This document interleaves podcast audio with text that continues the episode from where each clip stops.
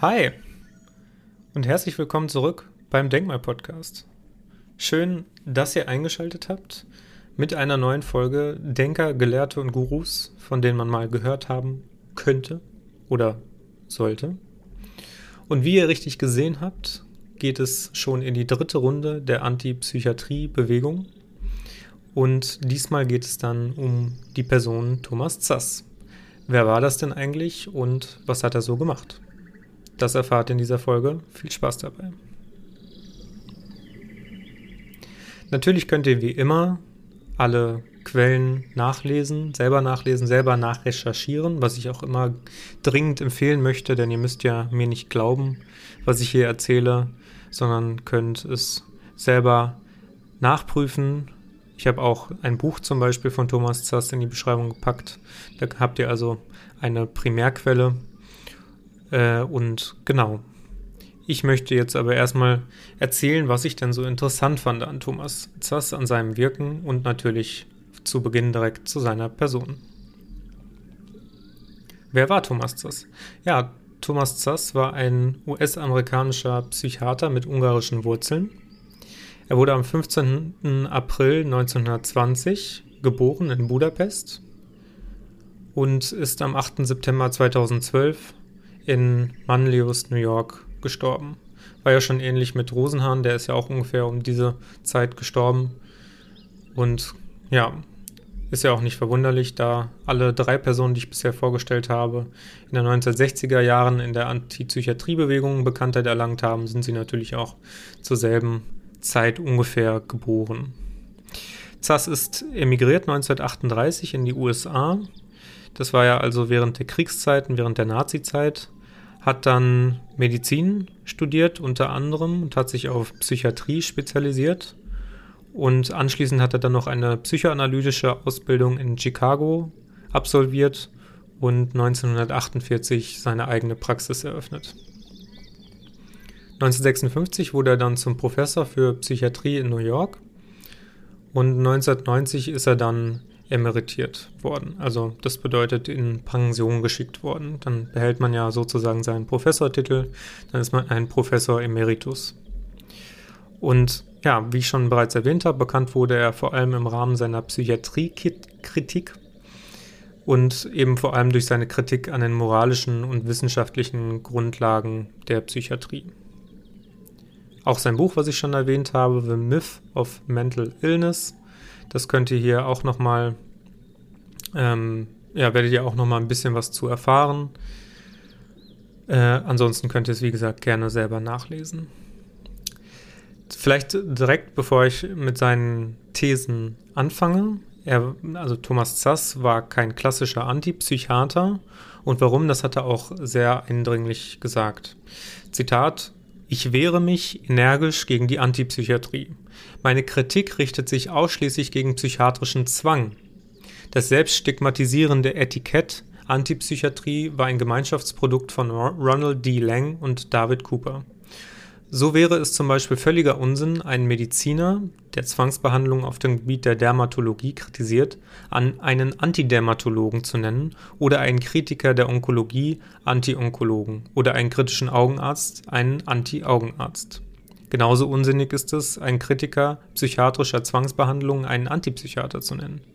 Dieser Begriff zeigt eigentlich nur, dass sich die Psychiatrie ausschließlich über Zwang definiert, nicht über Heilungsabsicht.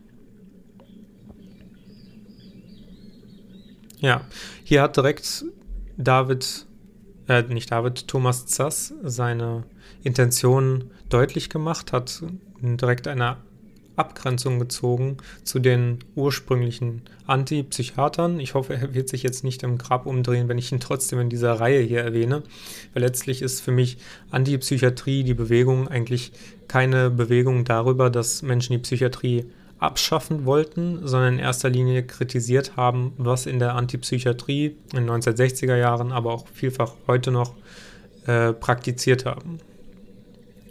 Das ist ja das, das eigentliche Problem, dass hier bestimmte Dinge, die eigentlich ja als verwerflich kategorisiert werden müssten, nach wie vor praktiziert werden. Aber vielleicht kommen wir mal dann direkt zu Thomas Zass Kritik, Kritikpunkten an der Psychiatrie aber auch allgemein vielleicht an der Psychologie. Einer seiner ersten Thesen war unter anderem, dass psychologische Definitionen unklar oder unvollständig sind. Das haben wir in der letzten Folge auch schon mal behandelt. Also, dass das ICD-C oder das DSM zum Beispiel an sich nur unvollständige Diagnosen bieten für eigentlich sehr viel komplexere Erkrankungen, die wir dem Ausmaß noch gar nicht erfasst haben. Und ZAS sagt aber ganz konkret, es ist anders bei körperlichen Beschwerden als bei psychologischen Problemen, ähm, weil psychologische Diagnosen, psychische Diagnosen sind subjektiven Kriterien unterworfen. Das heißt, psychologische Definitionen sind eigentlich nur sehr schwer mit Empirie vereinbar, also mit einer Messbarkeit.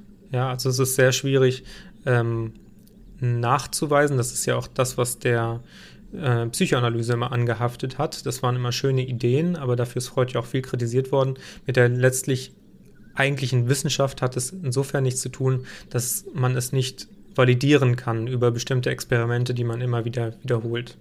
Ich persönlich teile diese Meinung jetzt nicht uneingeschränkt, weil eben auch zum Beispiel Behavioristen wie Watts oder Skinner äh, auch aus diesem Grund, also aus dem Grund, dass Psychologie teilweise schwer mit Empirie vereinbar ist, den Bewusstseinsaspekt des menschlichen Geist, Geistes aus ihren Experimenten ausgeklammert haben, damit sie eben Verhalten empirisch studieren können, Psychologie empirisch betrachten können. Doch für mich persönlich wird damit die Psychologie in ihrer Gültigkeit auch eingeschränkt oder beschränkt. Verhalten ist für mich ein Aspekt der Psychologie, welcher dann in Verhältnis zu anderen Aspekten gesetzt werden muss. Hier, hier, tun sich ja letztlich auch moralische Probleme auf. Für Behavioristen ist zum Beispiel die gewünschte Verhaltensänderung immer positiv. Während Kognitionspsychologen oder Entwicklungspsychologen verstehen können, dass dies zum persönlichen Trauma beitragen kann. Also selbst wenn man im Vorhinein denkt, ja, diese Verhaltensveränderung, die ist für ihn positiv, die ist für mich positiv, kann sich aber letztens dieser Zwang, der damit einhergegangen ist, dass der Mensch sich verändern muss, um weiter sozusagen gesellschaftsfähig zu bleiben, trotzdem negativ auswirken, selbst wenn es im ersten Moment positiv erscheint. Was aber also kann nun getan werden, um psychologische Definitionen zu vervollständigen? Dazu muss man vielleicht sagen, letztlich sind auch körperliche Erkrankungen in ihren Definitionen nicht vollständig. Die wenigsten Krankheiten sind vollständig aufgeklärt und für noch sehr viel weniger Krankheiten gibt es ein effektives, nebenwirkungsfreies und vollständig erforschtes Medikament, wenn es das überhaupt gibt. Das Problem taucht bei körperlichen Erkrankungen auf, wenn spezifisch nach dem Grund des Leidens gefragt wird. Eine körperliche Regelwidrigkeit, so wie es in der Biomedizin angedacht wird, ist letztlich keine Erklärung, weil auch das zu Ende gedacht auf den Zufall anspielen müsste. Warum tritt diese Regelwidrigkeit im Körper auf? Ja, sie tritt halt auf. Dann sagt man, es ist Alter, gut, aber einige Menschen, die altern, haben es nicht. Ja, und dann fangen diese ganzen Rechtfertigungen und Erklärungen an, die aber zu keinem schlüssigen, schlüssigen oder kohärenten Ergebnis kommen.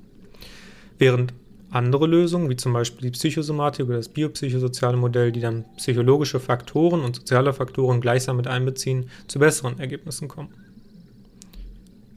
Genau. Soviel zu dem Thema. Psychologische Definitionen sind unklar oder unvollständig. Das ist auch eigentlich nichts Neues. Körperliche Definitionen sind ebenfalls unvollständig. Also wäre ein möglicher Ansatz, den ich auch bevorzuge, äh, körperliches und psychologisches miteinander kongruent zu betrachten.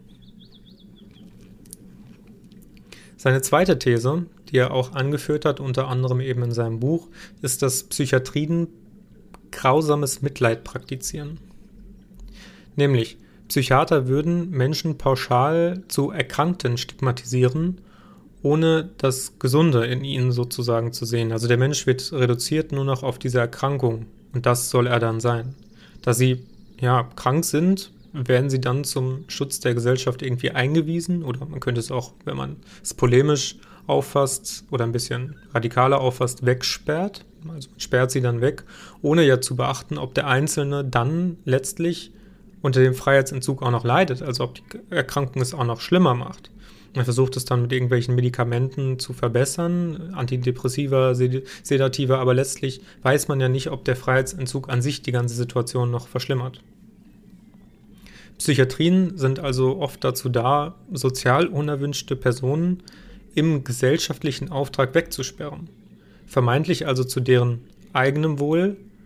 Ja, also man möchte ja den Menschen eigentlich helfen, aber wenn man es zu Ende denkt, ist es doch tatsächlich zum Wohl der Gesellschaft, so Thomas Zass. Zass Forderung lautet also, ganz unverblümt, dass psychisch kranke Menschen oder psychisch anormale, abnormale Menschen in erster Linie als Mitmenschen behandelt werden sollen und ihnen dementsprechend auch ihr Freiraum gelassen werden soll, auch wenn es vielleicht andere stört. Natürlich, also bedarf es hier auch einer umfassenden Hilfe zum Schutze des Einzelnen, aber Thomas Zass stellte eben die, das individuelle Freiheits- und Heilungsbedürfnis über das kollektive Sicherheitsbedürfnis, was ich persönlich eine sehr interessante Ansicht finde und die man auch wieder äh, einwandfrei auf die aktuelle Corona-Pandemie beziehen kann. Wenn man mal eine etwas, einen etwas radikalen Vergleich anstellen würde, auch auf körperlicher Ebene führt ja nur in den seltensten Fällen das Wegschneiden oder das Herausnehmen einer Erkrankung oder eines Geschwürs zu einer wirklich langfristigen Stabilisierung des gesamten Organismus ohne Folgen. Also ohne dass jetzt die Erkrankung wieder auftritt oder dass sie sich möglicherweise verschlimmert. Das mag beim Blinddarm vielleicht noch so sein, aber auch da hat man in den letzten Jahren nochmal so eine Umkehr gehabt, dass man gesagt hat, na, vielleicht ist der Blinddarm ja doch für irgendwas gut und einfach so rausschneiden sollte vielleicht unsere letzte Option sein. Aber bei vielen anderen Dingen ist das eben nicht so. Wenn sich vielleicht ein Geschwür im Körper bildet, vielleicht hat das einen Sinn. Vielleicht würde es ja auch irgendwann von alleine wieder weggehen. Das sind halt alles Dinge, die aus dem Sicherheitsbedürfnis heraus nicht betrachtet werden. Wobei ich natürlich auch sagen möchte, aus, bei diesem Vergleich ist letztlich auch Vorsicht geboten, weil der psychisch Kranke ja kein Geschwür ist, das aus dem Körper, also aus dem Kollektiv herausgeschnitten werden muss. Aber es ist möglicherweise mit dem Leiden vergleichbar. Also wenn der Gesamtorganismus leidet dadurch, dass die psychisch Kranken im Einzelnen leiden, dann ist das spürbar und dann möchte man natürlich etwas dagegen machen. Aber die Verbannung ist eben kein erfolgreicher Schritt, sagt Thomas Zass mit, seinem, mit seiner These des grausamen Mitleids. Dritte These von Thomas Zass, die finde ich auch persönlich sehr, sehr spannend. Geisteskrankheit ist nicht etwas, was ein Mensch hat, sondern was er tut oder ist. Anders als dies ja häufig in der Medizin vom Körper angenommen wird, ist der Geist kein Besitz, sondern eher ein Zustand oder ein Kontinuum. Im entfernten Sinne ist auch der Körper eigentlich kein Besitz. Es ist, er ist höchstens ja eigentlich eine Leihgabe, die in ständiger Veränderung unterworfen ist. Und da ist auch wirklich jeder Einfluss, ob sozial, psychisch oder sonst irgendwie natürlich, ähm, führt dann zu einem positiven oder negativen körperlichen Wandel. Letztlich vielleicht sogar zu einer Metamorphose, wenn man das so betrachten möchte. Aber der Körper ist nicht definierbar, so wenig definierbar wie der Geist, weil der Mensch ja immer nur sozusagen eine Momentaufnahme ist. Und diese Momentaufnahme ist nicht starr, weil sie ja nicht in Stein gemeißelt ist. Sie ist halt einfach der Veränderung unterworfen. Das ist beim Geist genauso. Und vielleicht bleiben wir beim Geist. Laut Thomas Zass kann es nämlich eigentlich keine Geisteskrankheiten geben, weil man laut der Medizin äh, nur körperlich Krankheiten hat ähm, aber der Geist eben krank ist. Also der Geist hat keine Krankheit. Und das ist eben übrigens, wenn man das so betrachtet, auch aus evolutionsbiologischer Perspektive sehr interessant, weil der emergente Materialismus nach Karl Popper zum Beispiel sagt, dass sich der Geist als Nebenprodukt des Körpers entwickelt hat. Und da könnte man natürlich ganz frech fragen, aber wieso ist denn der Geist überhaupt entstanden? Womöglich als Krankheit, also als Pathologie eines problematischen Umfelds. Vielleicht ist es ja auch die Sprache, welche ja eng mit dem Geist verbunden ist, letztlich auch dann, wie vielleicht Karl Popper zustimmen würde, als Pro Problemlösemechanismus entstanden. Wer weiß das schon? Aber letztlich kann man auf jeden Fall konstatieren, dass die Welt als reinen Mechanismus zu erklären, also als Ursache-Wirkungsdenken, unzureichend ist. Das funktioniert so nicht. Das Leib-Seele-Problem, also das, was ich eben beschrieben habe, wo ja der emergente Materialismus versucht, einen Problemlöseansatz zu bieten, wird durch Krankheit, Sprache oder Pathologie nicht oder nur sehr oberflächlich erklärt. Es muss also noch eine tiefer liegende, für mich zumindest eine spirituelle Komponente im Leib-Seele-Problem geben. Und wenn es laut SAS keine Geisteskrankheiten gibt oder verrückte Menschen Geisteskrankheiten tun, anstatt sie zu haben, Das Problem läge also eher auf behavioristischer Ebene. Wie kann dann letztlich eine Psychiatrie den Menschen helfen? Zass sagt, dass die Psychiatrie den Menschen nicht wirklich helfen kann. Zumindest nicht in dem Maße, dass er eigenständige Heilung für das erlangen kann, was wir heute Trauma nennen. Behandlung im psychiatrischen Sprachgebrauch wird ja als Anpassung des Kranken an die Gesellschaft verstanden. Die Behandlung ist dann erfolgreich, wenn der Mensch sein Leiden und seine abnormalen Verhaltensweisen abgelegt hat, sodass er wieder ein wertvolles, in Anführungsstrichen wertvolles Mitglied für die Gesellschaft werden kann. Also meine Formulierung macht es wahrscheinlich schon ersichtlich, die Behandlung des Patienten wird aus Sicht der Psychiatrie für die Gesellschaft gemacht, nicht aber aus Eigennutzen für den Patienten. Und das ist ja eigentlich sehr schade. Schade, weil man könnte sich natürlich auch fragen, vielleicht ist dieser bipolare Mensch, der nun behandelt werden soll, wie zum Beispiel im Fall von Kanye West, glücklich mit seiner Krankheit. Vielleicht geht nicht nur Leid mit wirrem Gerede oder sonstigen Symptomen einher, sondern eben auch ein Ausdruck von Kreativität, ein Ausdruck von Heilung, wie das eben auch äh, Dave, äh, David Lang äh, erwähnt hat. Aber das ist natürlich nur Spekulation meinerseits. Ich finde persönlich, Thomas Zass hat jede Menge spannende Ansätze für eine entstigmatisierende, moralisch vertretbare Psycho Psychiatrie und Psychologie geliefert. Beispielsweise hat er sich auch zum Strafrechts äh, bzw. zur Strafrechtspraxis geäußert, welche das Recht des Bürgers bei einem Antrag auf Unzurechnungsfähigkeit korrumpieren soll.